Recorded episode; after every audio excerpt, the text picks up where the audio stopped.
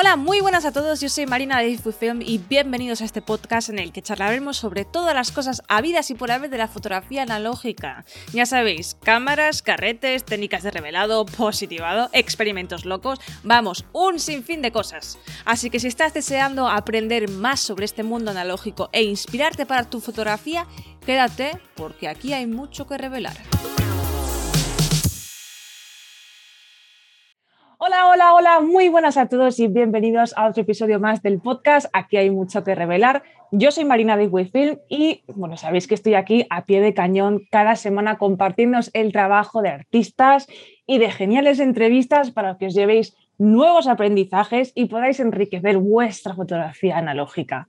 Y Hoy estoy muy contenta porque nos vamos a colar de Strangis en una genial tienda y laboratorio de fotografía analógica en Madrid, conocida como La Peliculera. Y voy a entrevistar a los maravillosos habitantes de este Edén analógico para que compartan sus, pues, sus periplos en este mundo, sus experiencias y sus inéditas historias. Así que bueno, pues en primer lugar vamos a darle paso a la iniciadora, a la propulsora de este proyecto. Así que os presento a Marta Huguet. ¿Cómo estamos, Marta? Hola Marina, ¿cómo estás? Muchas gracias por invitarnos a tu huequito, de, a tu podcast Casita. No, no, no, Jolín, el, no sé, para mí el, placer es mío, o sea, para mí es un, gran honor, un gran honor. Ya te digo que, de hecho, que me agradezco un montón que nos hayas hecho vosotros el hueco, porque es que de hecho estáis en, la, tienda ahora mismo, o sea, que está, hay gente ahí, o sea. nos tenemos que turnar para que la entrevista esté como cubierta y la tienda no se quede desangelada, pero no hay problema. Hacemos el hueco de mil pues, amores. De verdad que mil gracias. Bueno, pues eh, Marta, primero em, quisiera primero que nos, pues, nos compartas un poco tu historia y los inicios de la peliculera y después, con tu permiso, pues conocer también al resto de la tropa analógica. ¿Qué te parece? Claro, fenomenal. Perfecto. Pues mira, hay hay una frase que, siempre digo y que coste que no soy religiosa, que es la de que um, los caminos del Señor son misteriosos. Y, veréis, y es que, pues, Marta es la verdadera personificación de esto, porque no sé si lo sabéis, señores, pero la señorita Marta empezó, empezó siendo como una arquitecta potencial, o sea, al final acabó siendo una apasionada de la fotografía analógica. A ver, Marta, por favor, ¿Qué ha pasado? cuéntanos. Te cuento, el trauma. Mira, verás. Yo, eh, nada, hice la carrera de arquitectura y la terminé con, con su coste, ¿no? Pero eh, como a finales de la carrera yo ya veía que esto no era lo mío y que no me... Es decir, no, yo no me veía, mi futuro como en, en arquitectura no lo veía. Y como hobby o como cosa que me desestresaba en aquella época, pues lo que, lo que, usaba era la fotografía analógica. Era como, venga, tengo un día libre a la semana para tal, pues venga, cojo la cámara, engancho a mi hermana, que era pobre, pues era la, la, única que tenía mano y tal, y hacíamos fotos. Y jo, es que me, lo pasaba súper bien. Para mí era como, pues eso, una ventana de, de aire y de, y de poder, pues, mm, no sé, era como como una versión de mí que no había conocido hasta ese momento y era como, coño, es que me gusta mucho esto, me lo paso muy bien.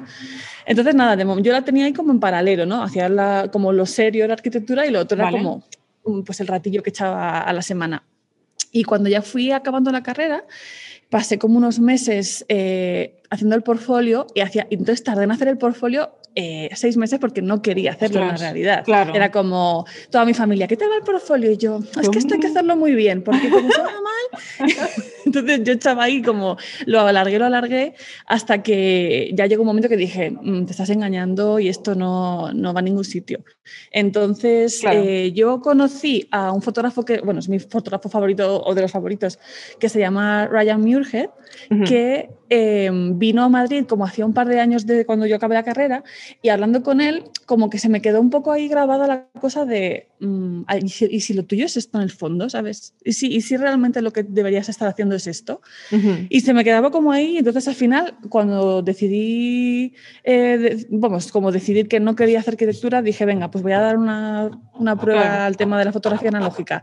Y yo fui clienta de la que era la antigua tienda de Lomography mm, durante durante muchos años y conocí a una de las chicas que trabajaba allí, que se llama Marigel. Entonces yo hablé con ella y le dije, oye, ¿sabes si hay algún hueco en la tienda? Y me dijo, pues sí, están buscando a alguien. Y yo, pues, pues déjame el contacto. Y al día siguiente fui con el papelito del CV en plan, hola, mira, yo soy clienta tuya de hace mucho tiempo y me gusta mucho trabajar aquí. fue como, vale, mañana empieza si quieres. Y yo, perfecto. Y así fue. Ostras, ostras, lo bueno que mm. es hacer caso a la vocecilla esta que te viene de... Sí. En plan, te, susurra y te dice, Marta, que no es por ahí. Totalmente. Qué y nada, y empecé con eso a tope. Qué bueno, qué bueno. ¿Y, eh, ¿y cómo fue entonces tu, tu experiencia trabajando en, en, la tienda de Lomography? Eh, cuando yo ya llegué a la tienda ya no era lomo, porque hubo como ah. un montón de altibajos, en plan, primero fue lomo, luego fue de otra cosa, luego volví a ser lomo, y cuando yo llegué eh, vendían, digamos, imagínate, 80% producto lomography, 20% mm, Fuji, carretes de a lo mejor Kodak y tal, hmm. y se llamaba, era Capilefoto. Entonces yo cuando llegué era la época de Capilefoto y estuve trabajando, digamos, como bajo esa marca hasta que mi ex jefe me dijo que se quería jubilar, que se quería ir para, para, para el norte. Yo me voy. Tal cual. Entonces eh, me dijo, ¿te interesa? Y yo le dije, sí, lo que pasa que tengo, porque claro, había que pagar un traspaso y era una cosa ¿sabes? importante porque era una tienda que llevaba 20 años mínimo eh, establecida. Entonces, claro. Eh, entonces, ¿qué hice? Pues pregunté a mi familia en plan, oye, ¿me echáis una mano con esto? Porque, claro, yo no tenía ahorrado mm, nada. Y entonces me dijeron, tuve la, tuve la suerte y el privilegio de que mi familia tenía ahorrado un poquito, entonces me dijeron, venga, te lo prestamos y luego tú mes a mes nos vas pagando, que es lo que estoy haciendo, eh, una cantidad hasta que acabe mi deuda. Y eso hice. Qué bueno, qué bueno. Oye, pues la verdad, según, según te oigo, como que pareció una, no sé, como una decisión en plan sota caballo rey, en plan, ¿quieres esto? Pues sí. Sí, claro, sí, sí, lo tenía súper claro, porque yo me lo paso aquí súper bien. Es decir, yo lo, me encanta la tienda. Qué genial. Oye, la gente pues, es... la verdad es que o sea, me da muchísima alegría eh, escuchar esto, porque o sea, seguro que nosotros, bueno, conocemos un montón de casos en los que pues como que nos entra muchísimo la duda y que al final no echamos para adelante, pero en tu caso fue como un plan, hostia, no sé cómo, yo creo que, que, viste que los, los, planetas se alinearon bien y dijiste, Total, esta es la claro. Es que yo ya llevaba dudando años de la arquitectura, entonces de repente cuando se empezó todo a encaminar fue como, coño, es que perfecto, ya está, esta es, esta es mi, mi cosa. Qué bueno, qué bueno. Oye, entonces, a ver, si no, o sea, si comparamos años atrás, o sea, de los inicios de Capile Foto a lo que es ahora la peliculera, han surgido bastantes cambios. ¿Cuáles que, son los cambios así grandes que han sucedido en, dentro de la peliculera? Mm, mira, uno, por ejemplo, cuando el que yo más tenía en mente cuando cogimos la peliculera era en que quería que se centrara 100% en fotografía analógica, porque cuando estaba todavía la, época anterior había muchas cosas, rollo regalos que tenían que ver con la foto, pero no tanto. Ah, sí. ¿Sabes? Era un poco como un poco difuso. Mm. Y a mí me parecía que lo que molaba era que fuese pura fotografía analógica, que hubiese un montón de cosas, un montón de películas, un montón de accesorios, pero que todo tuviese que ver con eso. Y entonces lo primero que hicimos fue quitarnos todo eso y empezar a buscar marcas que no hubiéramos tenido nunca y que fue una labor, pues eso, mm, complicada, porque al final a España no llega tanto, entonces teníamos que andar siempre buscando cosas fuera, pero luego el tema de aduana, ¿sabes? Como que era un ostracal. Entonces, como que las primeras cosas que quisimos fue como intentar traer lo máximo que pudiéramos variado para, o sea, como que la gente notara en plan, vale, mira, han cambiado y se han enfocado un huevo en foto analógica y ahora tienen un montón de marcas nuevas, un montón de producto nuevo, o sea, es como que se notase el interés y como la pasión de por la foto. Claro, claro, claro. Qué bueno. ¿Y, y, cómo fue esto de...? No hubo ningún tipo de, de duda en el sentido de, ostras, vamos a quitar todo esto y centrarnos puramente en la fotografía analógica, porque yo conozco, muchas tiendas que sí que han tenido a lo mejor alguna cosa en plan más tipo como para el, usuario de fotografía digital, tanto como álbumes o cositas así. Em, no hubo nada de eso, simplemente dijiste, pues para adelante. Sí, literal. Es que eso es lo que pasa, que también yo veía cómo Emilio y yo vendíamos las cosas y cuando vendíamos esas cosas era toda una dejadez y una cosa como de, ¿para qué estoy vendiendo esto si es que no me interesa nada? En plan, típicas, por ejemplo, lentes para el móvil, que son como que se enganchan. Ese tipo de cosas, pues eso, eso nos pasaba a mí y a mí, que lo vendíamos tan mal que dije, mira, ¿para qué vamos a tener esto? Lo vendemos sin estar a gusto y al final, mm, pues para lo que iba a aportarnos, dijo como, mira, nos quitamos de marrones y ya está, todo foto analógica. Qué bueno, qué bueno. Entonces, em, o sea, a ver, la, la peliculera obviamente ahora es tienda, es laboratorio y también eh, impartís talleres ahí. Pero ¿en qué momento decidisteis eh, pues, añadir lo que es el servicio del revelado o ya estaba desde un principio? Ya estaba, ya estaba, ya estaba. Es decir, el servicio de ah, revelado, eh, cuando la tienda era Lomo, es decir, hace como 20 años, ya se revelaba y de hecho, si no recuerdo mal, hubo un momento en el que Europa revelaba con el laboratorio de Lomography España. Ah, cierto, cierto. Es decir, como que era, estaba centralizado en nuestro laboratorio. Luego, eh, con Capilefoto, obviamente, seguimos. El laboratorio siempre ha sido el mismo. Lo que pasa que ahora, por ejemplo, hemos tenido que triplicar el equipo, porque cuando empezamos, pues creo que había dos personas y a media jornada una, y ahora son, creo que seis. Y, y, ahora, por ejemplo, estamos haciendo obras en el laboratorio porque se nos está quedando corto el asunto y vamos a comprarnos una ah. procesadora nueva y es como. Qué bien. Qué alegría, qué alegría. Sí. esto, vamos, vamos a decirles a todo el mundo que nos dijeron en la cara, en plan, no, pero si esto está muerto, chupaos esas. qué alegría, ¿eh? De verdad, cuando oigo este tipo de cosas es como, venga, o sea, por favor, ¿cuántas, ¿cuántas pruebas más queréis? Efectivamente. no, y aparte es. Ah, dime, dime. No, que digo que aparte también se notan que están saliendo un montón de laboratorios nuevos, ¿sabes? Como que se nota que hay ahí que está brujeando. Marta, como setas, eh, de verdad. Quiero decir que hay, o sea, en el buen sentido, hay un montón de laboratorios y de hecho es que me alegro un montón porque, si te soy sincera, hay muchos de los laboratorios en los que, pues, eh, pues lo típico que lo lleva como esa persona como 10 años y ya como que es en plan que es de la vieja escuela en el sentido de que, ¿sabes? Y como que no tienen tanta pasión como los que ahora lo cogemos, por así decirlo. Claro. Entonces yo encuentro que el hecho de que ahora salgan nuevos um, laboratorios y que ahora vosotros también tengáis la oportunidad de hacerlo más grande, incluso pues más dedicado a esto, es que a mí me llena de alegría, de verdad. ¿eh? Oye, y em, eh, comentabas antes sobre lo del homography. Exactamente, ¿qué es lo que sucedió con el homography? Porque me parece que ya no tienen ningún tipo de presencia física o ya o cómo está? Eh, a ver, no te puedo contar porque yo realmente no estaba, cuando yo llegué ya no estaba, digamos, la tienda no era el homography, entonces no tengo como a lo mejor información súper, no real, pero lo que, lo que sé que pasó es que hicieron como una apuesta súper grande, pero muy grande, con el tema de las tiendas físicas a nivel mundial. Sí, sí. Y, se pasaron, se pasaron de, oh. de, frenada. Entonces empezaron a cerrar algunas. Y se queda, de hecho ahora mismo creo que se han quedado, no, sé si decir la cantidad, pero por ejemplo en Europa a lo mejor si había 30, se han quedado 5, ¿sabes? Se ha reducido muchísimo. Mm. Qué pena, ¿no? De hecho, creo que hace aproximadamente unos dos años que mm. cerraron la de Londres y fue como... Eso es. Oh, qué pena, qué pena. Mm.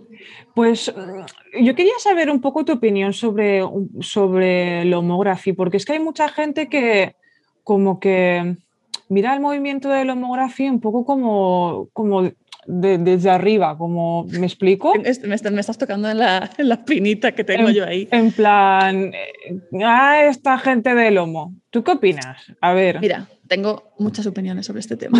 Cuéntame. Porque si sí es verdad que eh, a lo mejor para un fotógrafo rollo de la vieja escuela que siempre dispara el HP5 el Trigger X y tal, pues yo entiendo que el Red Scale o el Nomocron Purple se le, le parezca como una cosa, no sé, que no le parezca interesante.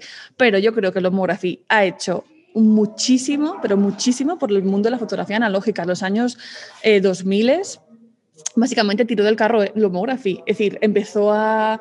Eh, no sé si tú llegaste a formar parte como de la comunidad que tenían online. Lomography tenía como una especie de home. Era, una pasada, sí, sí. Era una pasada, que es una especie de Instagram versión primitiva, que tú subías tus fotos, la gente comentaba. Yo aprendí un huevo en esa comunidad, la gente estaba como súper abierta a echarte una mano, a enseñarte, mira, yo he hecho esto así, y era súper enriquecedora. Hay un montón de artículos que la gente, si no sabe que están ahí, yo les, les animo a que se metan en la, en la en la web de Lomo porque hay artículos de tutoriales para hacer film sub, para escanear con no sé qué. Para, es decir, hay todo lo que se te ocurra está en, está está en la home de Lomo.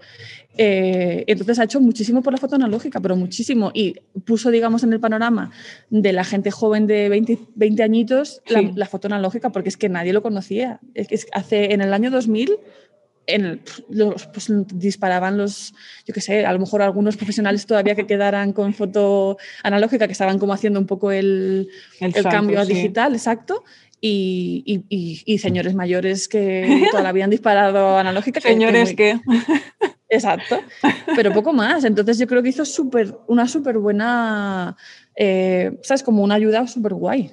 Sí, yo creo que es que mucha gente se olvida de la parte esta que estabas diciendo, en plan, pues que, a ver, que no es que obviamente no vamos, o sea, no vamos a decir aquí que las cámaras que ofrecen el Nomography son como las más profesionales, pero no, ni mucho que no van, dirigidas, no van dirigidas a ellos, claro, es que hay, tiene que haber un poco de todo, tiene que haber alguien que empiece, que tenga 20 años y que diga, pues mi presupuesto son 30 pavos, con 30 pavos, ¿qué me ofreces? Pues tienes que tener algo y, hay veces que una restaurada que ahora está tan de moda se pasan a los 80, 50, vamos, 100 pavos. Fácilmente, ¿eh? claro, entonces. lo he visto, lo he visto. Tiene que haber alguien que piense en ellos y Lomo piensa en ellos y ya está. Y, y, también, y cuando ya lleves 5 años disparando con una de 20 pavos, se te quede corta, pues ya te das el salto. Pero es que tiene que haber ahí un, un escaloncito. No sé, yo creo que es eso que mm, que la verdad es que fue lo que estabas comentando tú, algo bastante grande en su momento y de hecho sé de casos que ah, pues Lomography ayudó a gente pues para iniciarse en la fotografía analógica.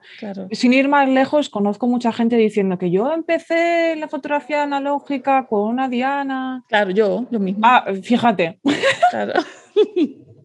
pues, pues eso, y a ver, y que luego a lo mejor esas personas están yo que sé, disparando con una mamilla receta, pero pues no sé, yo encuentro como que esa, esa tirita que te tiras primero, yo creo que pues la pusieron Lomography, pero bueno, que te digo que también tiene sus downsides de todo esto, obviamente no, pero, pero sí, yo creo que como tú dices, Lomography eh, hizo mucho por la, fotografía analógica en mm. su momento y le dio como un refresh eso es. En esos momentos. Y tenía una campaña de marketing súper brutal. Es que eh, ellos apostaron por. Es que realmente en todas las ciudades había alguien que sabía de qué iba el rollo. Y es una cosa. Super, es decir, como muy rara, que es un, pues eso, eh, modelos rusos que empezaron, vamos, inspirados en modelos rusos, tal. Era una cosa como muy nicho y de repente en casi todas las ciudades grandes la gente sabía lo que era una lomo. Entonces, sí, sí, es verdad hacían montones de talleres, montones de actividades, lomo, lomo walks, eh, hacían pues eso, montones de cosas que al final hacían que la gente dijera, ¿qué coño hace esta gente con una cámara naranja? No sé qué. Y preguntaban y, no sé, es que hicieron, en ese sentido, fue muy guay. Sí, sí, de hecho me acuerdo de, las quedadas que hacían, por ejemplo, en, Madrid. Yo en, ese tiempo estaba en Mallorca, pues yo soy de Mallorca y no tuve opción de ir, pero, pero sí que veía como que movía masas Sí, sí. Pero bueno, em, estabas comentando antes sobre los talleres y tal, pero mm, obviamente también en la, en, la, en la peliculera también ofrecéis talleres desde, eh, de hecho, desde hace bastantes años atrás, no, sé, por lo menos tres años atrás. Sí, es decir, nosotros realmente como en la época del Lomo ya había mucha, mucha tradición de talleres y yo como como usuaria fui a tres o cuatro cuando era la época del homography con Capilla Foto, se siguieron ofreciendo y cuando llegó la película era, yo lo que yo quise hacer fue como mantener a lo mejor los que me parecían más interesantes, pues el de iniciación, el de revelado en blanco y negro y luego intentar como ver un poco la gente que le apetecía y empezar como a aumentar un poquito el, ¿sabes? Como el abanico Y de hecho, sigo, de hecho, todavía viene una chica y me dijo, oye, vete pensando ya uno nuevo, que ya me he hecho todo, si quiero que me, que me pongas uno nuevo. Y fue como, dame, dame un poco de tiempo. Qué bueno. Hmm. y, o sea, ¿son entonces talleres para todos los niveles? Eh, yo creo que está orientado 80% iniciación, 20% un poquito más profesional. Por ejemplo, a nivel un poquito más profesional está el de colodión húmedo, que es, es wow. muy concreto y súper guay. y luego, por ejemplo, el de iluminación que hace Asia Alcázar, no es que sea muy profesional, pero sí es verdad que le sacan más partido a aquella gente que se puede a lo mejor eh, que se dedica a la fotografía mm, digital profesionalmente y con esto como que aprenden a iluminar con, con cosas como muy variopintas y ¿sabes? como que le veo una aplicación más directa a gente más profesional. Qué bueno, qué bueno. Y, entonces, también hay, por ejemplo, alguno de retrato. De retrato, exacto, sí. Lo empecé haciendo yo. Lo ¿Ah, que pasa que yo, sí, lo que pasa que ya eh, empecé como a ver que había, porque al final lo bueno de la película es que como ha crecido tanta la comunidad de gente que pues revela, viene aquí y en Instagram nos sigue, y tenemos como mucha tal, pues ha habido gente que era como, jo, es que yo preferiría ir a un taller de retrato con esta chica que conmigo. Entonces fue como, pues le dio la oportunidad y que lo de ella y hasta luego. Y también creo que es lo bonito, como que se vaya abriendo como puertas a más personas para que también ofrezcan su punto de vista. Entonces yo creo que a partir de ahora, porque sí que teníamos antes como todo muy fijo, pero creo que a partir de ahora a lo mejor el de retrato lo voy a rotar un poco y de vez en cuando, cada año o así, pues a lo mejor cambio con... Creo que es más enriquecedor.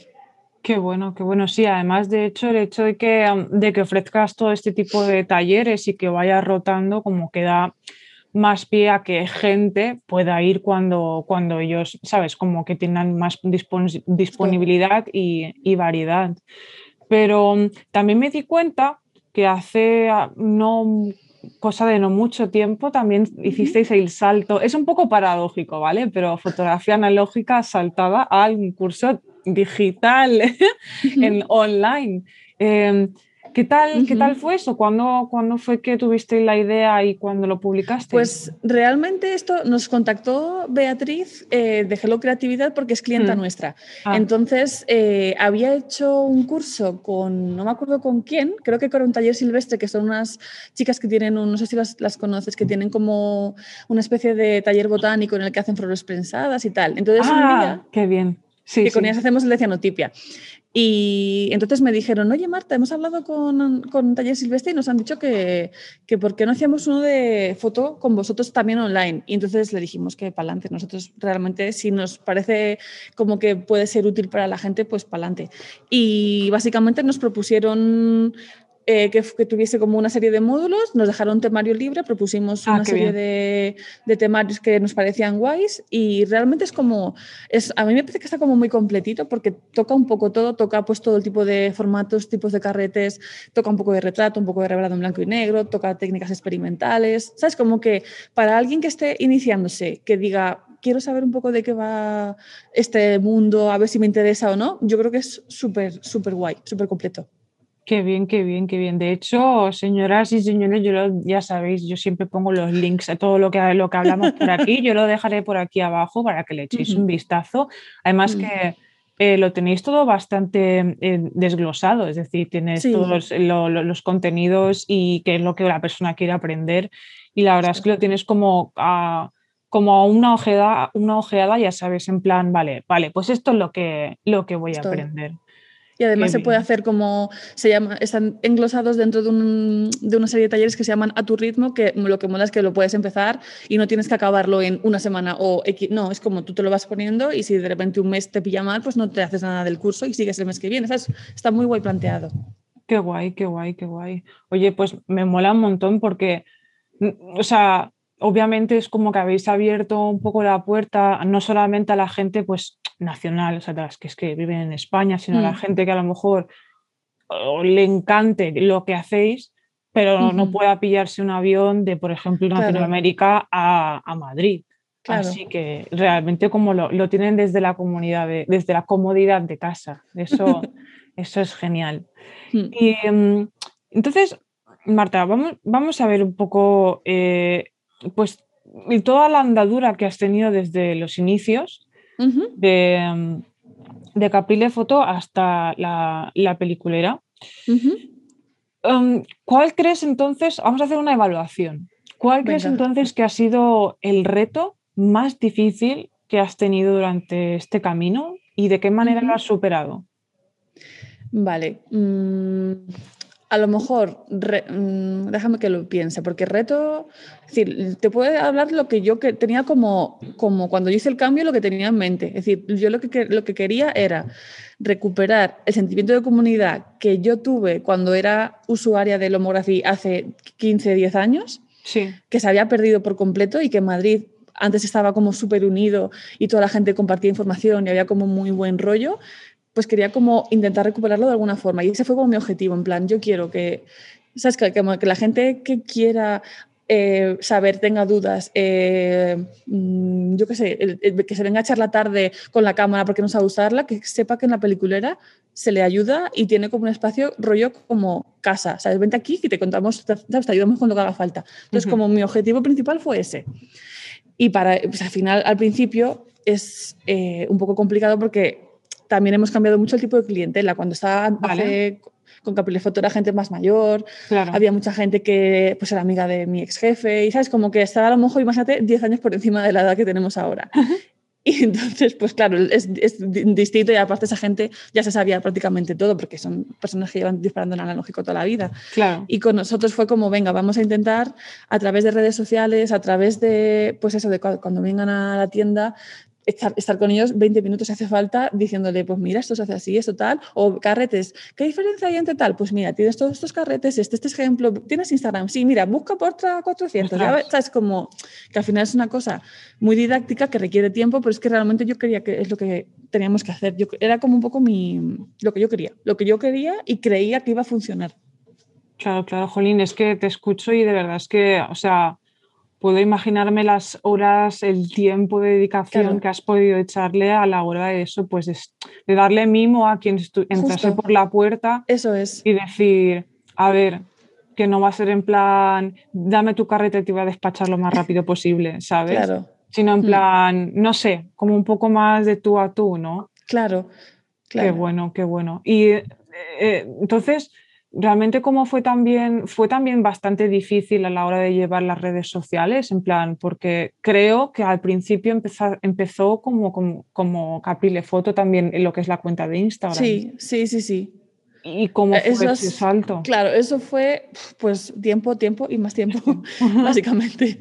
Eh, a ver, al principio sí que es verdad que lo que hice fue publicar. Yo es que al final me dio mucho por lo que yo querría como usuario. Entonces era como, ¿qué quería yo ver en una cuenta de, de, una tienda de foto? Entonces intenté como publicar un poco en, ese, en, ese, en esa línea. Y luego ya con el paso del tiempo, cuando vi que íbamos creciendo poco a poco y tal, pues ya sí que me fui investigando un poco más eh, algún tema de estrategia de comunicación de marketing marketing para ver un poco qué tipo de, porque yo es que no sabía nada, es decir, nada, nada. Entonces, pues entre el boca a boca, lo que te dice de la amiga que tiene no sé cuántos seguidores y tal, y luego tuvimos una cosa que nos ayudó un montón, y es que teníamos una clienta que, que tiene tropecientos mil seguidores, que no sabíamos, nada, es decir, nosotros, para nosotros era una clienta pues más a la que tratamos bien, como todos. y entonces hubo un día que nos, nos, mencionó y como que ganamos dos mil seguidores y fue como, ¿what? ¿Qué, ¿Qué, ha pasado? Entonces sí que es verdad que gracias a ella, cada vez que nos mencionaba, eh, pues subíamos un poquito, entonces fuimos como escalando, escalando y llega un momento en el que cuando has pasado una barrera, mm, el crecimiento ya va como un poquito... Así es. Mm, entonces, gracias a ella. Pero vamos, ya te digo que fue una cosa que decidió poner ella, que nosotros no, no le pagamos ni nada. Fue como le apeteció ponerlo y, muy, muy agradecidos, la verdad. Sí, sí, sí, la verdad. Y mm. de hecho es que sí, reconozco que el principio normalmente mm. suele ser bastante en plan que cuentas con contagotas, cuentagotas, perdón, eh, pues cada nuevo follower que, viene y es como, y luego cuando te unfollowean es como, no. No, efectivamente, es un trauma. Sí, sí, pero, pero una vez que dices, va, si, si te quieres ir, vete, yo lo que quiero quedarme es con, parece como muy en plan, no sé, como de gang, pero muy con mi gente. Claro, sí, pero es tal cual al final llega un momento en el que yo, por ejemplo, también eh, al principio, como éramos más pequeñitos, pues con los clientes tenía una relación eh, mucho más cercana y cuando, por ejemplo, alguno, por el motivo que sea, decide cambiar de laboratorio o tal, pues al principio yo me llevaba unos disgustos que no te lo quieres pensar porque era como, lo entiendo, ¿Sabes? Me parece súper lícito, y, pero, pero te da como un dolor de mierda, ¿qué he hecho? ¿Qué mal? ¿Qué tal? Y al principio me llevaba, ya te digo, disgustos de, de, meses, de estar como dolida, hasta que llegó un momento que fue como, Marta, no puedes hacerte así porque te vas a llevar unos, unos vamos, unos, dramas que no, no, puede ser. Entonces ahora sí que intento como distanciarlo un poco, pero sí que es verdad que al principio, sobre todo cuando le dedicas tanto mimo y tanto cuidado y tanto tiempo a un proyecto, cuando alguien se despega, ¿sabes? Claro, es, que es, como que has perdido un poco una parte de tu hijo. Sí, sí. Claro, claro. Mi niño, que se va. Eso es. Sí, lo, lo entiendo perfectamente. Mm. Pero bueno, es, realmente es como lo que tiene, ¿no? Que, claro. tienes que acostumbrar a estas cosas y de no tomarte nada, nada personal. Es como, bueno, pues el niño ha salido del nido. Bueno. Exacto. oye, y a ver, tú que cuando estás en contacto con tantas personas y, y con también tienes también como la, la oportunidad de revelar un montón de, de carretes y ver un montón de fotos. Eh, ¿Hay alguna historia así en plan curiosa que recuerdes, en plan, yo qué sé, de que un cliente te traiga un carrete y que sea del año en Catapuchi Pum y salga la madre de, yo qué sé, Claro, eh, eh, bueno, lo has descrito casi un poco parecido, pero sí que el que yo más recuerdo es de un cliente que trajo eh, un carrete de 120 que había encontrado mm, en la cámara, en una Roley que, de su abuelo, y fue como, por favor, reveládmelo con mucho cuidado, porque yo sé si no te preocupes que esto mm, va a tope. Y cuando le mandamos las fotos, resulta que eran unas fotos de él de pequeño, de bebé, que no había visto en su vida y era como, fue como tesoro total. Y, y hay cosas así como de ese tipo súper guays. O gente que a lo mejor eh, ha encontrado como fotos de sus familiares, rollo en placa de cristal y de repente no saben que se puede digitalizar, que claro, para ti es como obvio, pero es como, y entonces cuando se lo dices es como, ¿en serio? ¿Y esto se le puede mandar a, todos los primos? Y yo, claro, anda. Entonces, es como, es muy guay, porque además ves las caras de ilusión de, ostra, qué, qué, noticia. Sí. Sí, sí, sí, De hecho, es que, es que te entiendo perfectamente. En plan, mm. que luego dicen en plan, guay, igual, ¿y esto lo puedo hacer más grande? Claro, en plan, de, hacer copias, de igual, guay, y cuando ven la copia, no sé, se le, se le iluminan los ojitos. Exacto, justo. Qué, qué bueno. Y, y, y qué, mm, qué, qué, placentero, por así decirlo, esto, en plan... es lo que mola, a mí es lo que me gusta. Sí, mm. qué bien. ¿Y hay alguna, algún, algún momento en que, no sé, alguna, alguna anécdota así en plan curiosa o graciosa que haya pasado en el laboratorio? Yo tengo, a ver, En el laboratorio, ¿sabes lo que pasa? Que en el laboratorio yo no estoy. Es decir, estamos, el laboratorio está como localizado eh, físicamente en, cerca, pero no, pero no dentro de la tienda. Entonces, las cosas del laboratorio yo no las puedo ver. Yo te puedo contar como cosas que me hayan pasado, que es que yo tengo una anécdota de al principio de todo. Por favor, cuéntala. Que vino una, una chiquita como de 17 años o así, con el típico calcetín de estos como de Navidad, que son como gorditos del invierno, con una cámara dentro. Entonces vino y me dijo mira, es que me he encontrado esta cámara y quiero que me des un carrete como súper barato porque yo, es que yo creo que va a estropear el carrete porque es muy antiguo, entonces yo creo que no me da para nada. Entonces sacó el calcetín, sale, sale la cámara del calcetín y era una Leica M4 y yo... ¡No me digas! Y yo, yo, pensando, mira, mm, te la compro por 500 euros. Pero no, obviamente no lo hice. Pero es que es como, pero ya te digo que en el calcetín de estos de mullidos y ¿Te imaginas que le dices en plan, ay niña, niña, esto no funciona, ¿eh? no va a funcionar? No, decía, ante, todo hay que ser buena persona. Entonces, nada, yo le dije, no te preocupes que va a funcionar perfectamente. Yo te cargo el carrete y que sepas que esta cámara es muy guay. Y la chica, ¿en serio? ¡Jo, qué alegría me das! Y yo, sí, sí, pues muy buena. Qué bueno, ahí de verdad, yo creo que, eh, que mucha gente, claro, a ver, dentro de como que dentro de este mundo, o sea, nosotros que estamos dentro de este mundo no, somos conscientes, claro. pero realmente hay como la mayoría de la gente realmente no, no sabe, por así decirlo, que el mundo analógico o sea, sigue vivo y además creciendo. Hmm. Y mm, como que a veces no se dan cuenta de, de, que a lo mejor pueden tener verdaderos tesoros en casa. Claro. Total, pero es que yo flipo, es decir, mi familia no tenía estas camarazas en casa. La gente viene con Rollycord, con Rollyflex, viene con, pues ya te digo, con, con alguna Contax y yo flipo, es como, qué maravilla de familia, muy bien. Realmente. Qué bueno. ojalá, a lo mejor alguno de tus, de tus tatarabuelos o primos lejanos te digan, te sorprendan con algún otro calcetín. Ojalá. Qué bueno. Y oye, Marta, a ver, nosotros sabemos que la fotografía analógica como que en los recientes, por así decirlo, de 5 a 10 años ha surgido como, ha sufrido como un renaissance, como que hmm. ha, vuelto a surgir de nuevo de las cenizas, aparentes cenizas, porque yo creo que hmm. nunca ha muerto. Hmm. Em, pero sabiendo esto, o sea, primero de todo, ¿tú crees que esto es como una, puede ser una moda pasajera? Y si no lo crees o si lo crees, ¿cuál crees que es el, sería el futuro de la fotografía analógica? A ver, yo sinceramente creo que esto era una, es decir, esto es mi versión, pero claro. Eh, yo creo que la gente está harta de las cosas mm, como volátiles, digitales, eh, ¿sabes? Como yo creo que la gente, y por eso, por ejemplo, también ahora hay un montón de talleres, por ejemplo, de cerámica que están volviendo a, las andadas y un montón de, ¿sabes? Como que la gente quiere tocar, quiere tener cosas, eh, pues eso, tangibles y quiere como crear desde cero algo. Y creo que la fotografía analógica tiene una magia que, por ejemplo, la generación de los chavales de 18 años no han visto, ¿sabes? No, no, no, no la han mamado desde la infancia, pero les flipa. Entonces, yo creo que esta necesidad de, mm, como de, pues eso, de, crear, eh, es lo que ha empujado un poco a que la gente joven se haya interesado y al interesarse, pues es que la gente joven es, tiene una potencia creativa súper guay, entonces en cuanto a algo les mola es como a tope.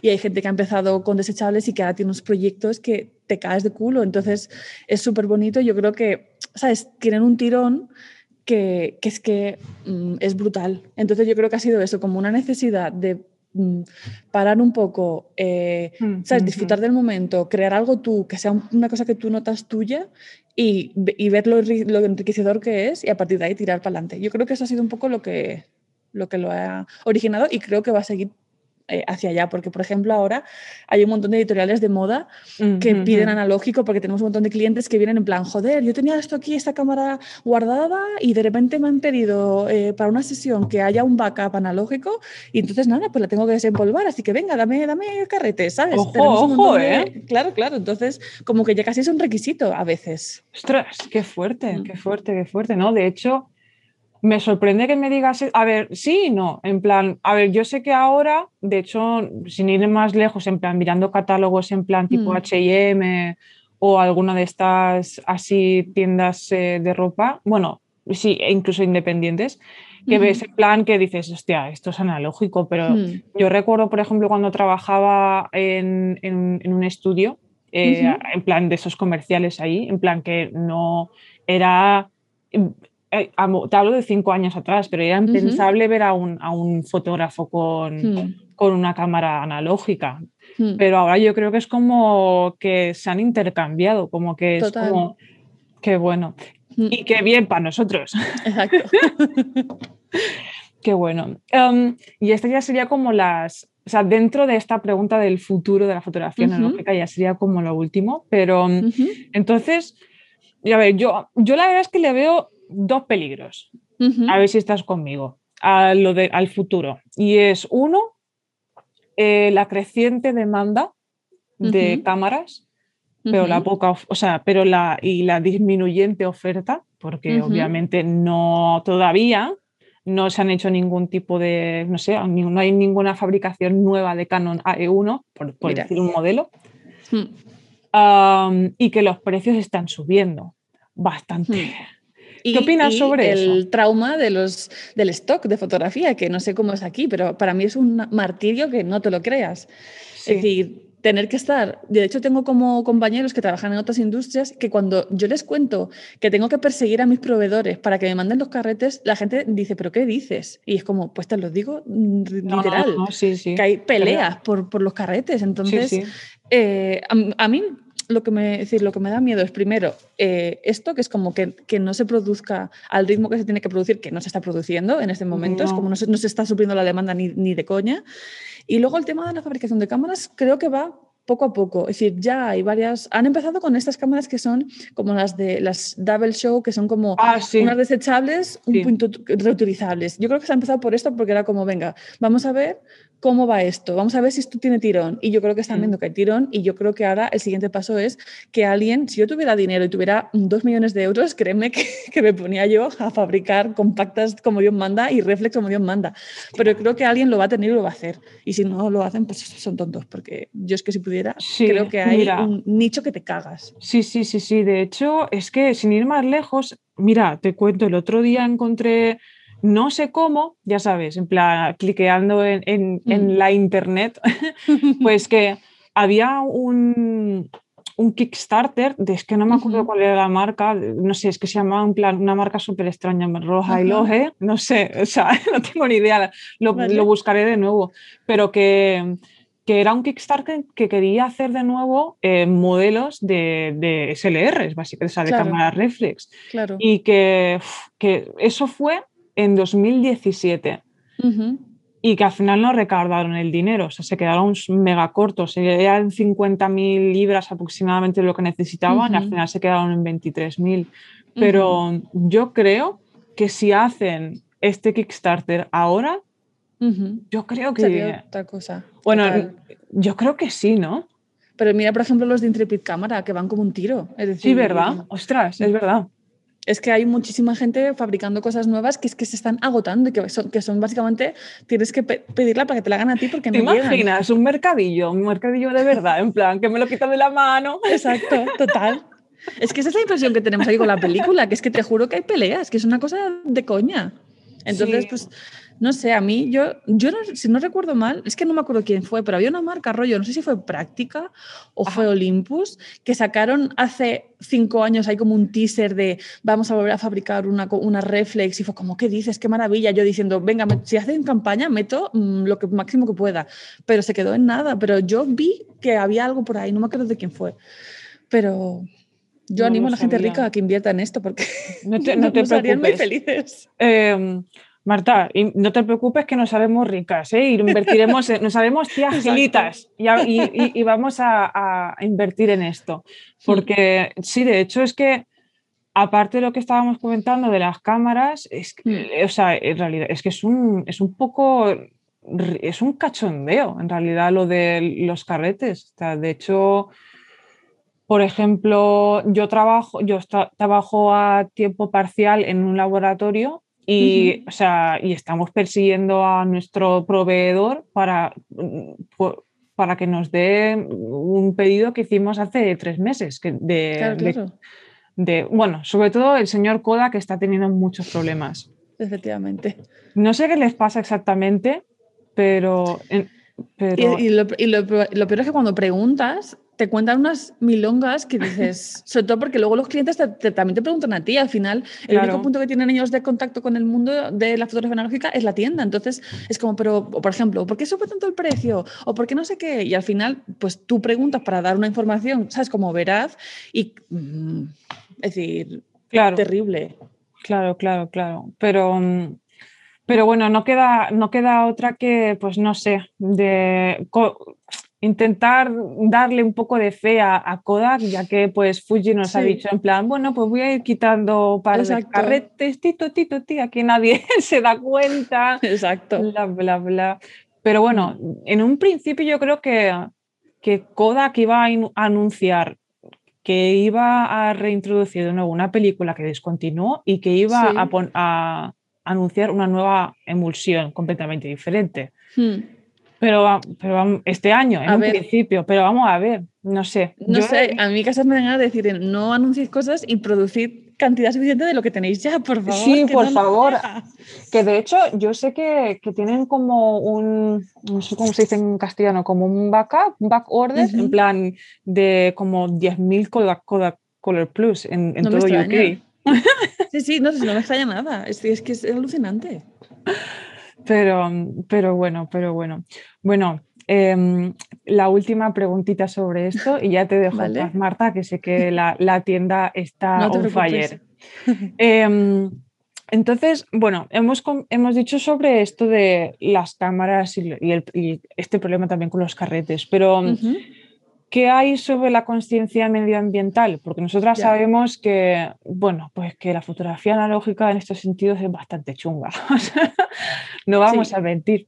Em, ¿Cómo crees que va a, ser mejorado esto? En plan, porque em, yo noto, por ejemplo, que hay muchísima más conciencia medioambiental, no sé, más colectiva, como que la gente se está dando cuenta de ser más mm. consciente de pues, el uso de las cosas, mm. em, qué tipo de, cómo de perjudicial son nuestros químicos y todo esto. Claro. es que este es un tema que a mí, se, a mí es que se me va un montón porque... Eh, Mm, como que no le veo una solución sencilla o como, ¿sabes? Mm, no la, no la veo realmente porque hay, hay muchos químicos que, porque dices tú, venga, pues reutilizar, se reutiliza al máximo, llega un momento en el que no se puede reutilizar más, entonces eso no hay, ¿sabes? No hay manera de, de hacer nada con ello y luego investigar pues otro tipo de a lo mejor componentes, yo que sé, como por ejemplo con Polaroid que hace unos años pues sus componentes como que tenían una, ¿sabes? Como una, una mm, fabricación con unos químicos que luego ya no se pudieron seguir haciendo, entonces tuvieron que reformular la, la química. Pues no sé si a lo mejor con el tema de los reveladores y tal se tenga que evolucionar algo así, pues que no lo sé. Es que ya digo que es como una cosa que me parece tan complicada de... de... Ya esta sí que no, te sé qué decir. Yo también la pienso muy a menudo porque es como alucinante la cantidad de, pues eso, de, desperdicio y de, pues que no sé, no sé. Sí, de hecho, o sea, es que hay, o sea, es como tú dices, Marta, que es bastante complejo, porque es que, de hecho, cuanto más me voy adentrando en esto, más me doy mm. cuenta de como el, enigma que hay dentro de la fotoquímica, que incluso mm. no, dentro de la fotoquímica no hay muchísima información claro. indispensable para intentar pues, encontrar nuevas alternativas un poco más sostenibles. Pero, pero bueno, como hemos dicho nosotros antes, eh, cuestión de, que hayan señoras y señores eh, tías gelitas en plan millonetis. Exacto. por favor, que empiezan. Pero bueno, que ya nosotros ya la, no sé, yo creo que podremos invertir, eh, no sé, que podremos hacer algo, algo guay hmm, todos. Sí. Bueno, Marta, como yo ya te digo que quisiera hacer aquí públicamente que la verdad es que admiro profundamente el trabajo que has estado haciendo durante todos estos años en la película. Muchas gracias. Eh, además, sobre todo, pues porque, joder, has estado pues contribuyendo a la comunidad analógica también, o sea, a nivel nacional y en Madrid y en, muchísimos sitios y has contagiado esa pasión a través de, desde pues, la gente que viene a tus talleres, de la gente que confía en vosotros, en los revelados y mm. también pues eso, a la gente que va a, visitaros y aprender de, vosotros. Así que yo la verdad es que deciros que, joder, ole, que... Muchas gracias. Que me alegra un montón y que y se necesitan más personas como vosotros. no, o como tú, porque tú estás haciendo un trabajazo con tu, con tu, vamos, con tu cuenta de Instagram, con toda la cantidad de información de, pues eso, entrevistas, gente de retrato, técnicas mixtas, no sé qué, es decir, tienes un montón de cosas que si a alguien realmente le mola, si se pone a navegar en tu cuenta, tiene como para dos años de, contenido. Y también eso, es un currazo, así que también enhorabuena a ti, que realmente creemos que estás haciéndolo súper bien. Jo, Marta, gracias. De verdad que me sonrojo cuando viene esto de ti. Qué bueno. No, es verdad, es verdad. Qué bueno. Bueno, Marta, decirte de nuevo que muchísimas gracias y como ya había, había dicho antes, creo que nos hemos pasado un poco de tiempo, pero no pasa nada, intentaré ser breve. Eh, pues me gustaría poder conocer un poco a, pues al resto del equipo analógico.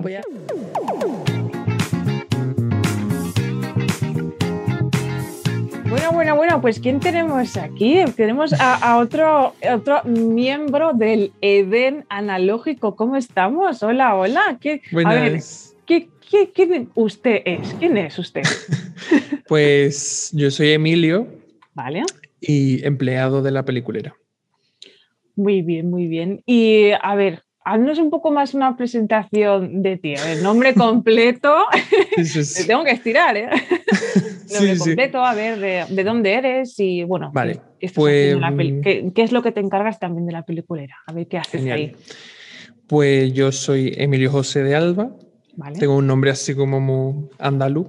soy de Andalucía. Me encanta. Eh, de Chiclana de la Frontera. Ah, fíjate. Sí. Y no sé si te cuento un poco cómo llegué a la peliculera o... Claro, claro. Sí.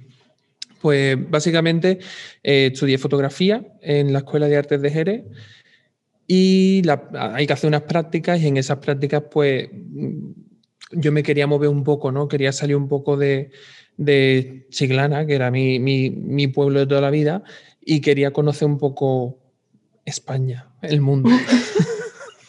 es que me parece una tontería, pero claro, desde allí para nosotros Madrid es una, es una locura. Para mí venir a Madrid era un sueño. De hecho, conocimos Madrid viniendo a, la, a Intergif. Eh, vinimos una vez y dijimos, tenemos que vivir aquí. Y pues surgió la, la ocasión haciendo, para hacer las prácticas de fotografía.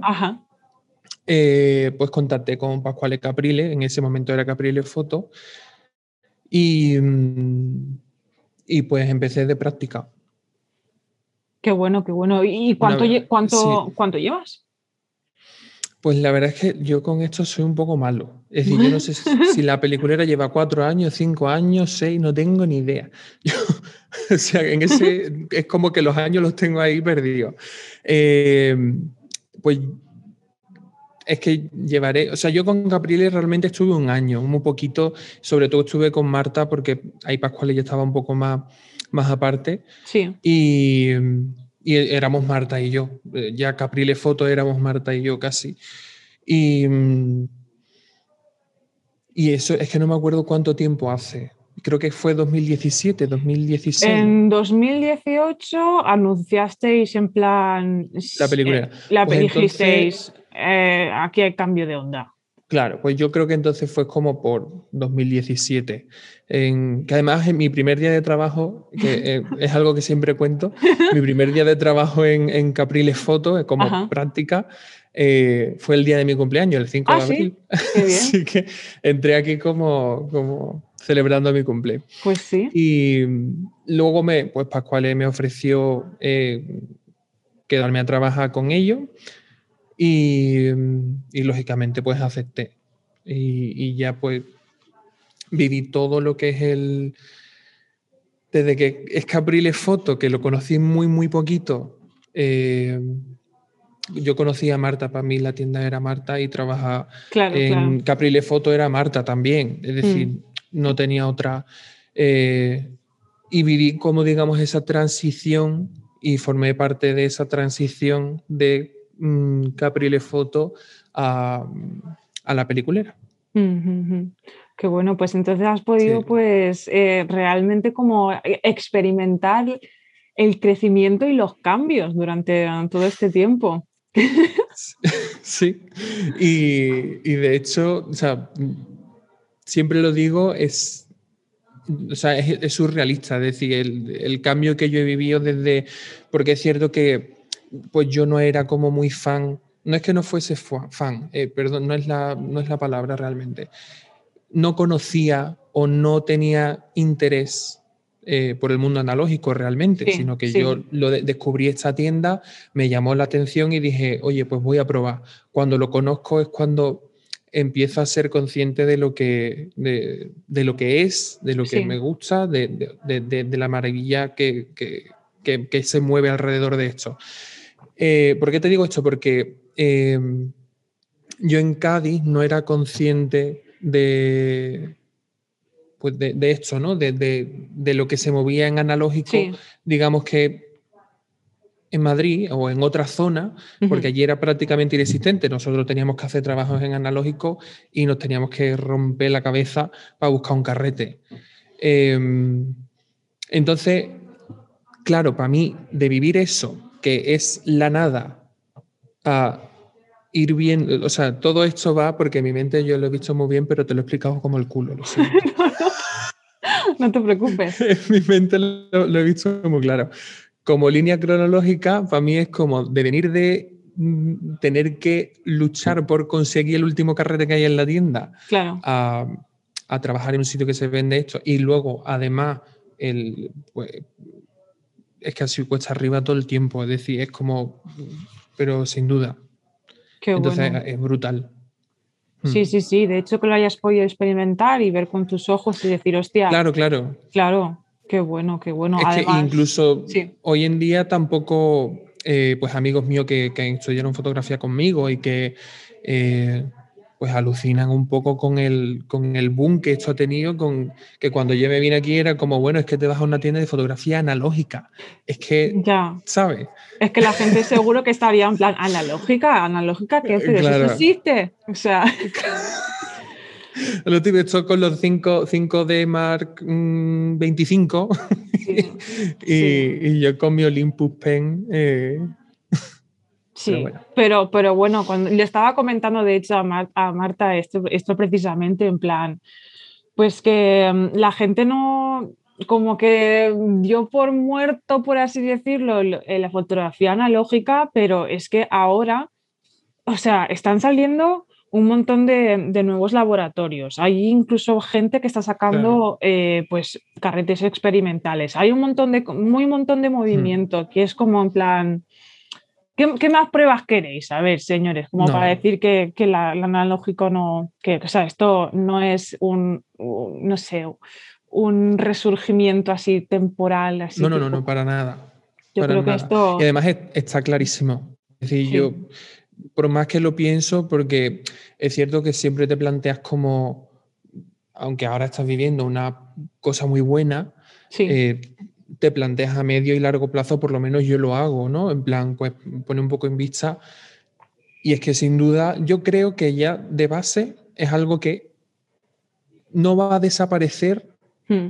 ni, podemos permitir que desaparezca, ni vamos a permitir que desaparezca. Entonces, eh, no sé, lo que quiero decirte es como que ahora mismo se tiene muy en valor y se está reconociendo realmente, pues que, coño, que el analógico es la base de la fotografía también, es el, mm, prácticamente el inicio de la fotografía. Eh, pues, y yo creo que ahora es cuando se está poniendo como en valor sí. y, somos mucho más conscientes también de eso.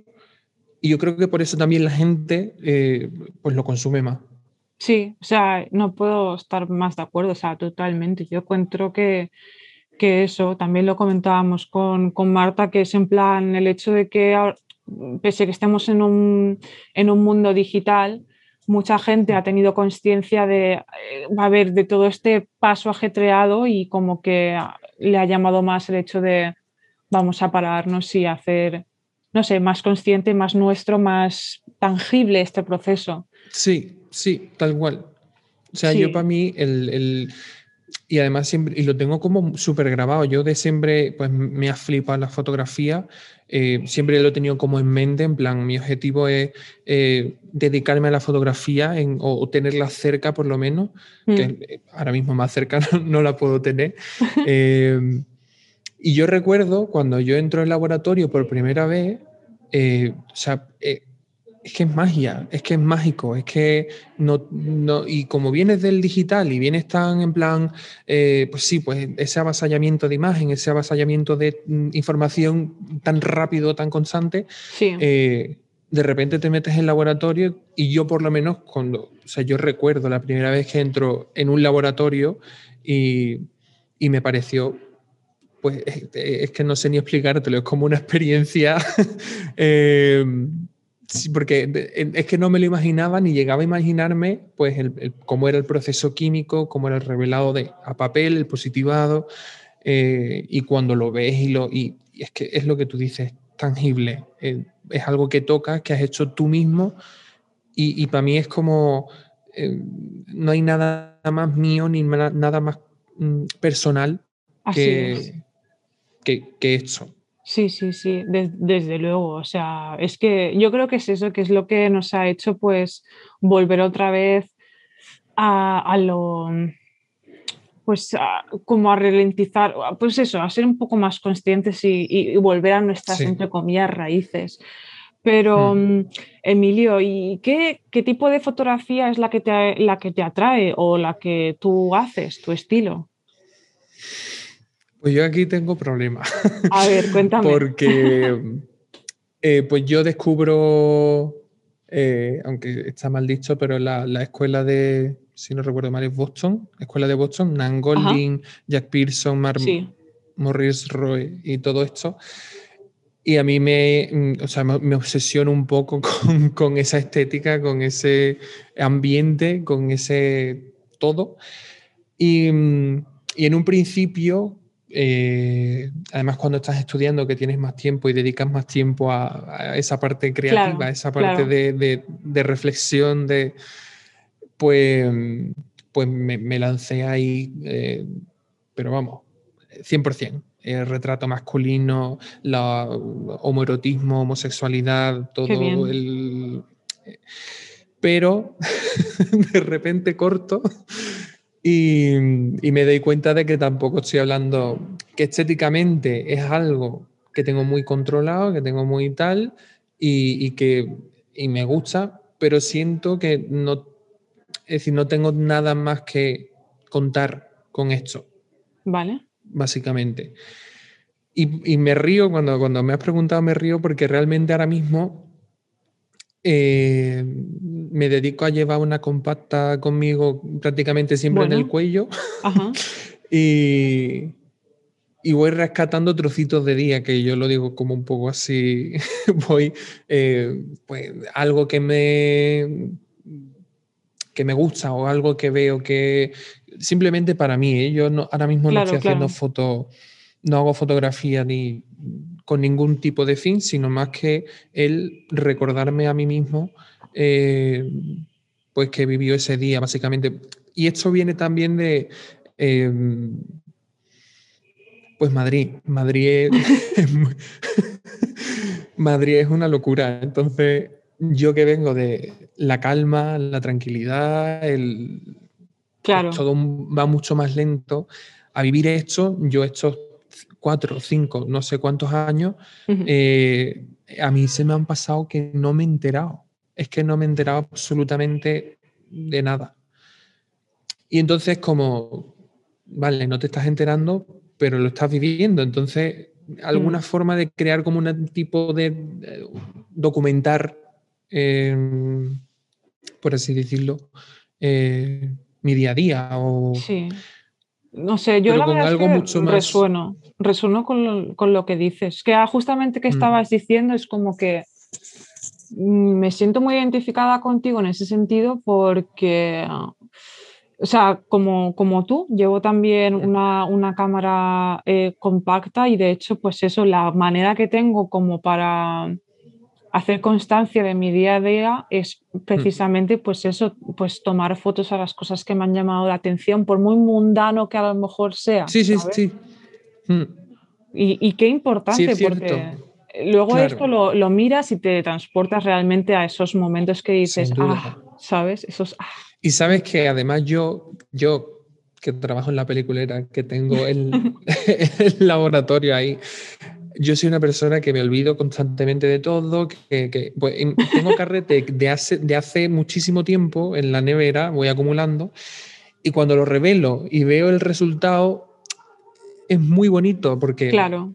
me acuerdo de ese día, vivo ese día y, y, entonces es bonito. Y dices, bueno, pues sí, pues estoy viviendo, por lo menos, eh, que hay constancia de, no sé, me gusta mucho como como volver atrás y, además el, todo el tiempo que pasa, pero por dejadez mía, porque yo a mí se me olvida y a lo mejor revelo de, tres en tres meses o por ahí. qué, importante, desde luego, eh, documentar pues nuestro día a día, por muy mundano que sea y sin expectativas de tener que pues, estar con la presión de, yo qué sé, de exponerlo, de hacer un libro, sino para ti, ti. Sí, yo mira, de hecho, pues Instagram. Yo con esto tengo, no pelea, pero, pero es que no, no es algo, o sea, no me siento conectado con ese mundo digital ni ese mundo. Lo uso, lo consumo mucho, pero no soy capaz de, ni, ni, de una constancia, ni de estudiar la forma de... No sé, es como que estoy muy despegado del... Y es cierto que es algo que tengo que mirar y que, tengo que reforzar, lógicamente, porque también es el futuro, es decir, no es, una cuestión de, sino que es el futuro. Pero vamos, habrá, no sé si has visto mi Instagram, pero mi Instagram son tres fotos de yo no sé hace cuánto. Porque además lo borré por completo, borré toda esta historia homoerótica y eso lo borré todo. Mira, Emilio, no te preocupes, de verdad. Es que es una pena que, que ahora, por ejemplo, como que Instagram sea como un, por así decirlo, un currículum digital, ¿vale? En plan, es, es como una, es obviamente un arma de, o sea, un arma, un arma de doble filo, es como una ventaja, pero a la vez es como, uy, pero yo no pasa nada, o sea, yo creo, tengo la, mm. la, la, creencia ferviente de que, de que esto es como, no sé, como una ola. Quiero decir que yo creo que te llegará el momento en que digas, vale, o sea, a lo mejor no será Instagram, pero será en plan un momento que digas, vale, quiero compartir esto al mundo y encontrarás la herramienta y ya está. es eso. A, lo mejor será Instagram o a lo mejor, yo qué sé, a lo mejor será TikTok o a lo mejor será Tentón, no sé, cualquier cosa. pero, no sé, pero yo creo que en realidad que lo más importante no es el hecho de subir todo el rato fotos así al tuntún en, en Instagram, sino pues un poco, pues, yo qué sé, como estar es que más yo disfrutar Es, sí, sí, es eso. Es más aquí en, el, en la tierra. Eh, y sí, y, mm, te entiendo. Y, y, y, disfrutar de la fotografía, además, porque yo disfruto es así, como un niño, es decir, lleva mi cámara y hacer las fotitos con la cámara pequeña y luego revelarlo y luego verlo yo. Y, para mí el fin es tener ese recuerdo propio y tener, es decir, es cierto que a lo mejor puede sonar como muy, no sé, pero para mí es como, es mi ritual, es mi, es mi forma de vivir la fotografía ahora mismo y, y de disfrutarla sobre todo. Qué bueno, qué bueno, qué importante es sobre todo pues disfrutar y, sin presión. Y mm. Mm, pues bueno, Emilio, eh, que, sé que, le he prometido a, Marta que no te iba a, robar mucho tiempo. Em, quisiera hacerte entonces pues la última pregunta, que mm, ¿crees que podrías recomendarnos algún, alguna fotógrafa o algún fotógrafo que esté vivo y viva o viva? que a ti personalmente o, una de dos te haya marcado o que recientemente hayas descubierto y que no que estés en plan no puedo cagar. O sea, me encanta. Sí, sí, sí, sí. ¿Hay algún nombre? Eh, pues mira, me gusta mucho, creo que sí que está viva. Creo que Tiene que estar viva. creo que sí. Eh, Mona eh, no la conozco. Y, además, el, no sé si lo usa, pero me parece que eh, trabaja en formato medio.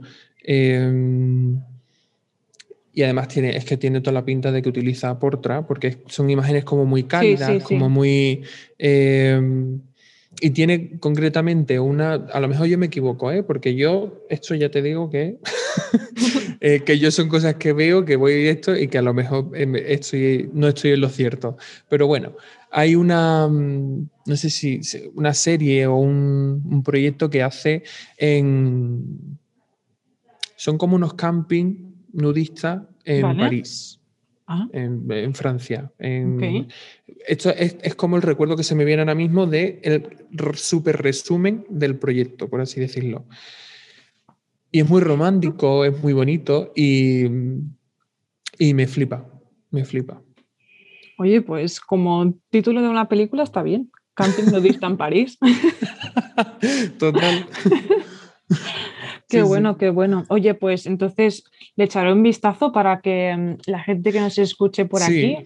Hay que eh, tener cuidado porque eh, con la forma, porque de verdad, a lo mejor yo es que soy como soy, pero yo cada vez que la escribo, tengo que escribirlo 53.000 veces porque depende de cómo lo escribas, te aparecen cosas muy raras o te aparece la fotógrafa como tal. vale. bueno a saber. Bueno, no os preocupéis que yo aquí eh, le echaré un, buen research y lo pondré aquí el, link por aquí abajo, así le haréis clic y ya está, y no, os preocupéis. Pues, pues nada, Emilio, ha sido un placer, de verdad que muchísimas gracias por, por, estar aquí. Es que me hacía ilusión también, pues eso, conocer y dar a conocer eh, pues al, equipo de la peliculera. Así que pues eso, pues muchísimas gracias y, em, y espero que nos podamos ver pronto. Y de paso, por favor, eh, llámanos, llama a la señora Marí y al señor Alex.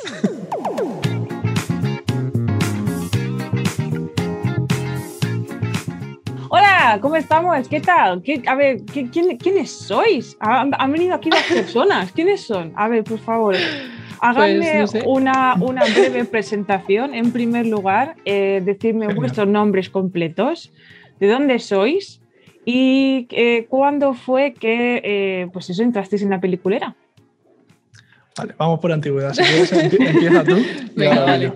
Eh, yo soy Marí, soy de Madrid de toda la vida y entré en la peliculera pues en septiembre de, este año pasado, de 2020. Muy bien. yo soy Alejandro Ríos y nada, soy la última incorporación, por así decirlo. Llevo nada más que un mes también soy de Madrid y bueno, pues aquí estamos. Qué bien, encantada de teneros aquí. La verdad es que tenía muchísimas ganas de conocer a, la tropa de analógica, de este Edén analógico en, Madrid. Y pues nada, también quería pues preguntaros eh, un poco pues cuál es el tipo de, de, fotografía que os llama a cada uno la atención y qué tipo de fotografía también os dedicáis, si acaso estáis pues dedicándoos a algún proyecto en concreto. Pues eh, no sé, a mí me gusta eh, como definir mi tipo de fotografía como fotografía contemplativa. en plan, me gusta sobre todo hacer fotos como a espacios vacíos y mm, un poco pues retratando como la tranquilidad que me, que me produce a mí pues esa escena o así. O sea, sobre todo me gusta no sacar gente y cuando saco gente que no se les vea mucho, no sé, contemplativa simplemente.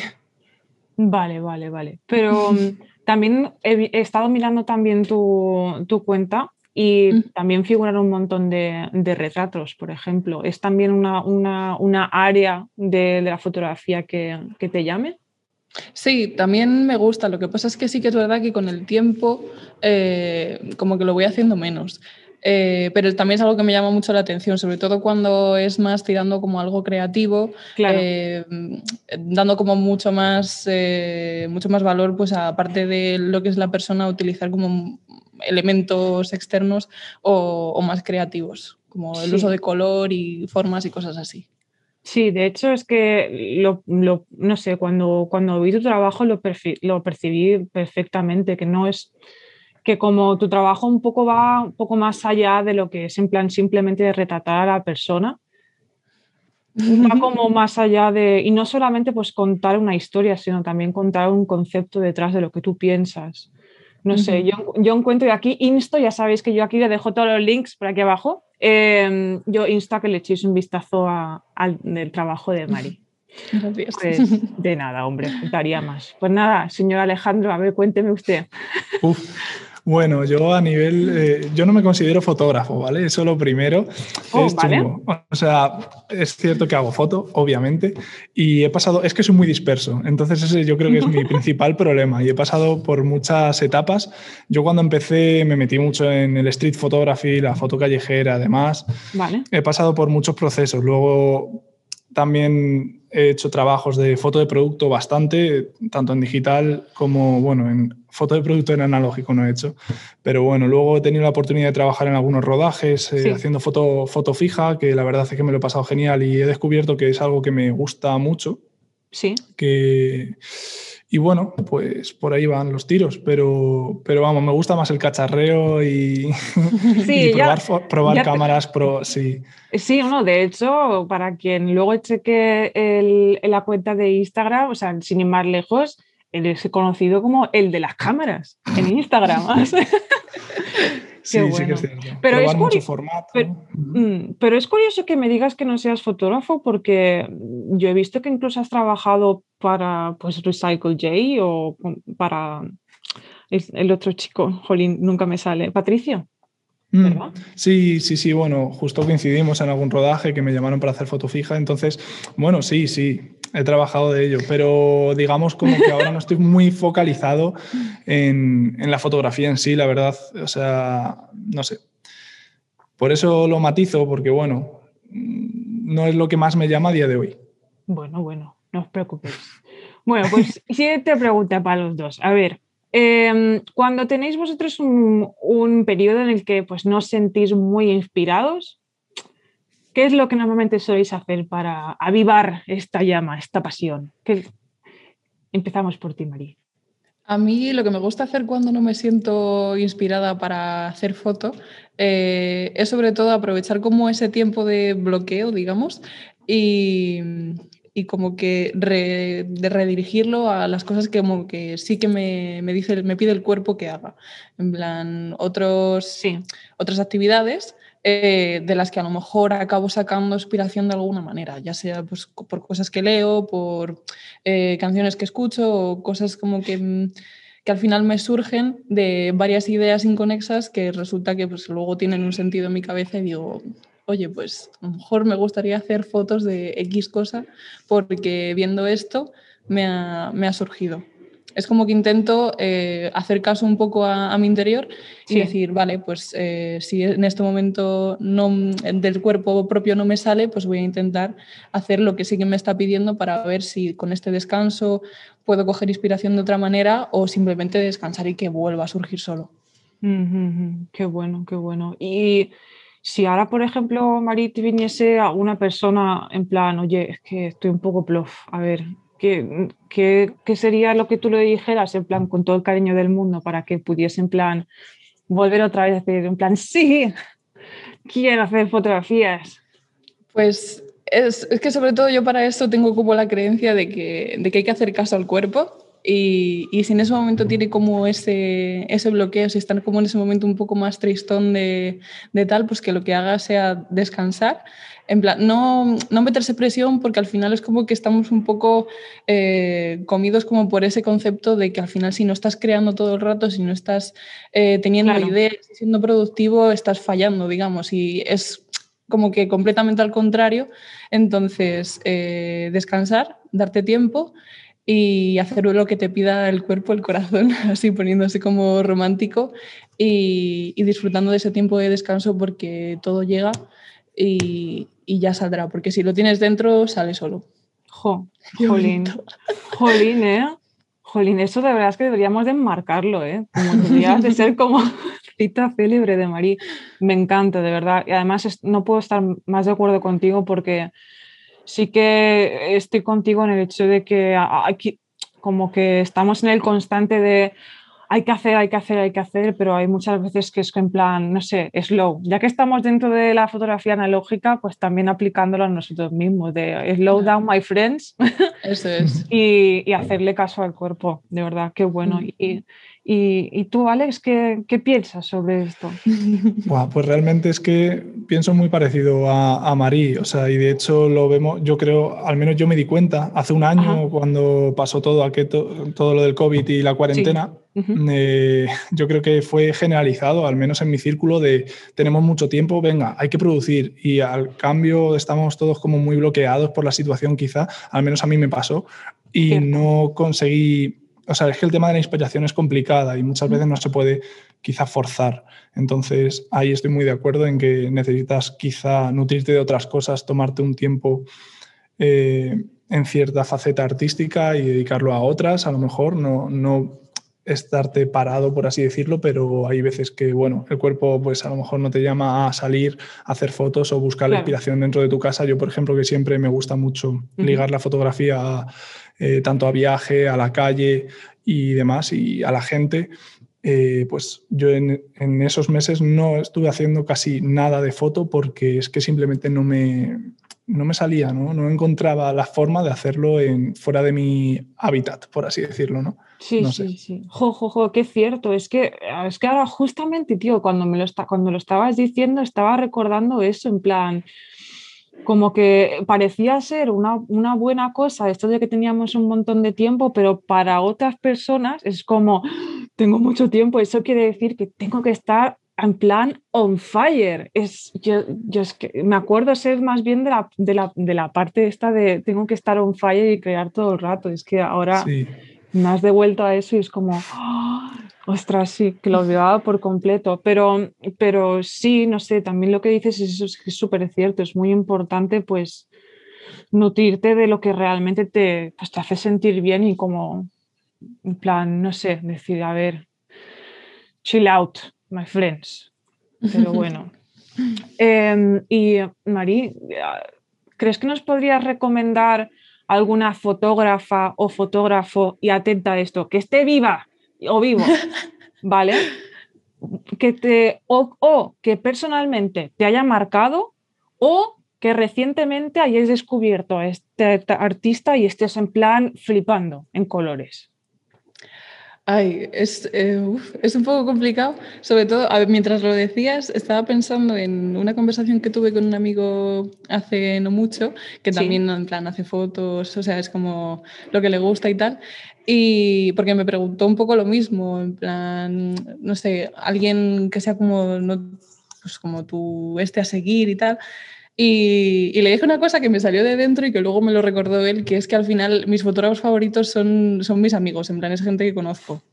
Entonces, si ah, me preguntas eh, alguien que recomendar, las dos primeras personas que me vienen a la cabeza son eh, Mario Andrei, de, ah. en plan fotógrafo, y de fotógrafa, em, ay, ¿cómo era su Instagram? Se llama Alicia Arce, es una chica de Sevilla eh, no me acuerdo si su Instagram era das.alicia, pero es eso, son como mis dos, como las dos personas sí que más admiro, pero sobre todo porque les conozco personalmente. Eh, he visto mucho trabajo suyo y es algo como que realmente cada foto que veo me encanta. Si tuviera que ir como alguien más famoso, pues eh, en cuanto a inspiración de que me gusta también todo lo que hace, sería por ejemplo Tim Walker, porque... Ah, en cuanto a moda, y, pero sobre todo de, modo creativo, me gusta muchísimo. Pero si tengo que elegir como algo que de verdad me llegue, serían estas dos personas que, que me gusta muchísimo su trabajo como de, manera, de la manera más pura y sincera que, que, que sé. Sí, a ver, sí, realmente es lo más importante, ¿no? En plan, no porque, yo qué sé, como que todo el mundo tendemos a decir, yo qué sé, ¿quién es tu fotógrafo favorito? Y que digan en plan, Cartier, Bresson, y todo esto es en plan, a ver, chicos, sí, por favor, vamos a hacer un poco de refresh del stock. Mm. Pero, pero bueno, sí, yo ya, yo ya te, te enviaré algún mensaje y para, para averiguar quiénes son estas personas y así los pongo también por aquí abajo. Y Alex, ¿cuáles son entonces fotógrafos, fotógrafas vivas, vivos, que, que, te gusten o que recientemente hayas encontrado y que te flipen? Uf, eh, pues como he dicho antes, yo estoy un poquito eh, desconectado, ciertamente, de, de ver eh, y de consumir contenido y de estar... Estoy intentando crearlo, ¿no? Y entonces estoy un poquito ahí en un proceso mío un poquito personal quizá, pero bueno, voy a dedicar este espacio quizá, ¿no? Como has dicho tú, a recomendar a, dos o tres personas que, que me han inspirado de una manera o de otra. Eh, voy a nombrar a tres, ¿vale? Porque son tres personas que han tenido cierta importancia en mi trabajo o en a día de hoy lo que estoy haciendo y creando. Son, por un lado, eh, Riddle, Riddle Viernes, que, bueno, no sabría muy bien definir su fotografía, pero bueno, fotografía conceptual. sí. Eh, pero bueno, es una persona súper inquieta y del cual mm. a día de hoy sigo aprendiendo mucho, eh, tanto de su imagen como de, su, de, sus otros proyectos. Él es uno. Y luego Folliván es un colega mío que fue el que me metió en el tema de la fotografía. Es director, ahora mismo está dirigiendo videoclips sobre todo y cortos y demás. Y eh, a raíz de él, pues he podido entrar en esos rodajes, hacer foto fija y demás. Y bueno, pues también es otra persona muy inquieta y, y que me he aprendido mucho. Así que eso es. ¿Y la tercera? Bueno, al final me quedo, nada, he recortado, me quedo en dos. Con esas dos yo creo que... Vale, Jo, perfecto, perfecto. Hostia, qué, qué, genial. Oye, muchísimas gracias por compartir aquí a la gente, porque lo importante es eso, compartir lo que a vosotros os llena y otras personas a lo mejor dicen, hostia, me gusta, llegan a otro, incluso a otras personas y, y vamos, esto es un win-win para todos. Genial. Chicos, la última pregunta y os dejo en paz, que y también le había prometido a Marta que no iba a robar mucho tiempo. A ver, imaginaos que esto de la pandemia no existe se acabó. Y tenéis un billete, eh, perdón, tenéis billete y estancia pagada al destino que, que queráis, ¿vale? Uno, ¿dónde os iríais? Y dos, ¿qué cámara y películas os llevaríais? Ostras. Ostras. Joder. Eh, tú seguro lo tienes más claro, empieza tú. No, o sea, de hecho voy a tirar de, de, una conversación que tuvimos el otro día al ir a la Renfe, al salir del trabajo, que dijimos, ¿qué sitio iríamos?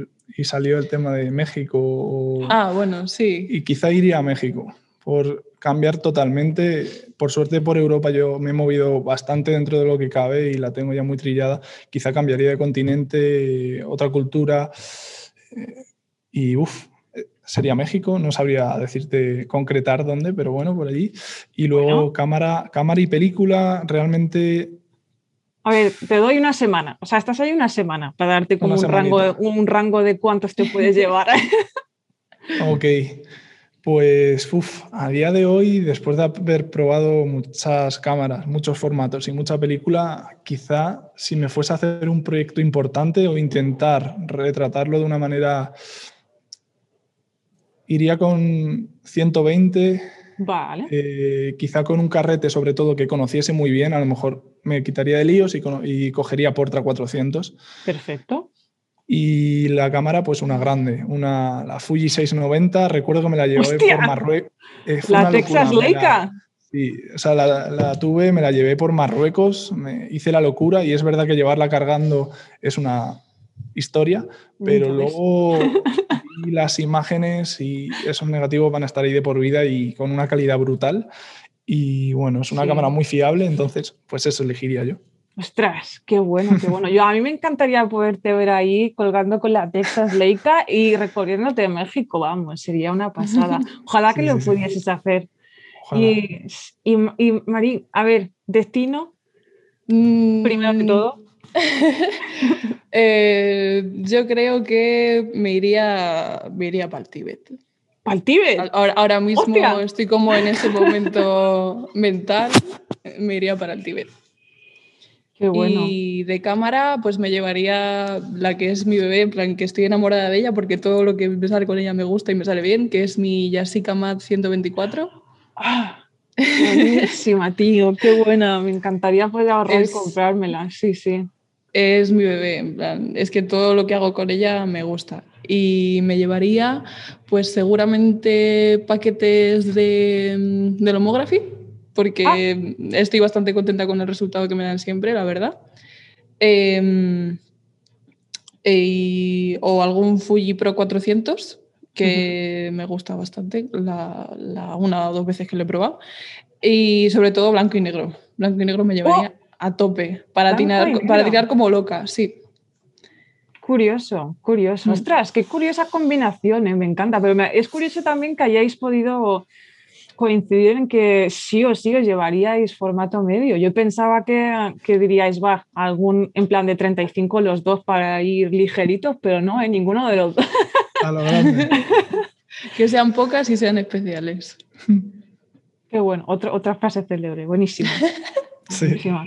Pues, pues nada, chicos, ya de verdad que, que, que, no os molesto más. De verdad que muchísimas gracias por, por estar aquí. Me ha hecho, sé que ha sido plan bastante cortito, pero me ha alegrado un montón poder compartir este tiempo contigo, con, contigo, con vosotros. Y, saber un poco de, de, de, vosotros y por qué también estáis en la peliculera y por qué, qué es lo que os mueve realmente dentro de la fotografía. Así que, pues nada, chicos, eh, nos vamos a ver muy pronto. Eh, como yo había dicho antes, eh, todas las, las, cosas en las que hemos hablado, eh, personas, obviamente todo lo referente con la peliculera está por aquí abajo en la descripción del vídeo. del, podcast y todas las cosas habidas por haber. Lo dejaré por aquí abajo para que todo el mundo pueda chequear. Así que, pues nada, chicos, muchísimas gracias de nuevo y nos vemos la semana que viene. Hasta luego. Adiós. Adiós. Y este ha sido el episodio de esta semana. Muchísimas gracias por pasarte por aquí. Y si no lo has hecho todavía, échale un vistazo a la web www.ifufilm.com para aprender aún más sobre la fotografía analógica.